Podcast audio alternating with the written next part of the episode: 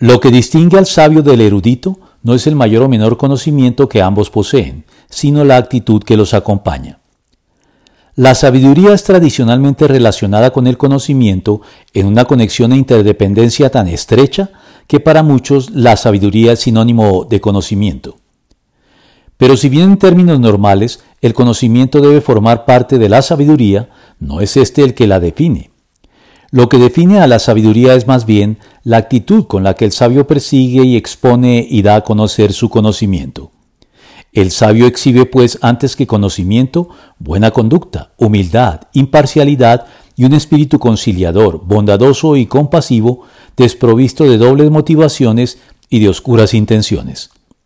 Esta es de hecho la auténtica sabiduría que desciende del cielo, por contraste con cualquier otra forma de sabiduría, como lo es la mera erudición, que al final no es tan solo un conocimiento meramente humano y terrenal, sino también diabólico, por las actitudes censurables que fomenta y que suelen acompañarlo.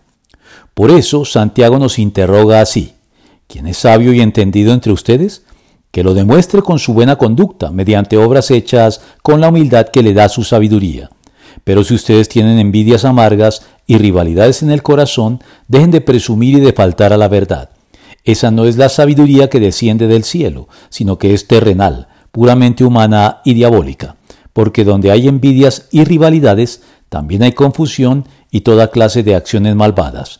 En cambio, la sabiduría que desciende del cielo es ante todo pura y además pacífica, bondadosa, dócil, llena de compasión y de buenos frutos, imparcial y sincera. Santiago 3 del 13 al 17.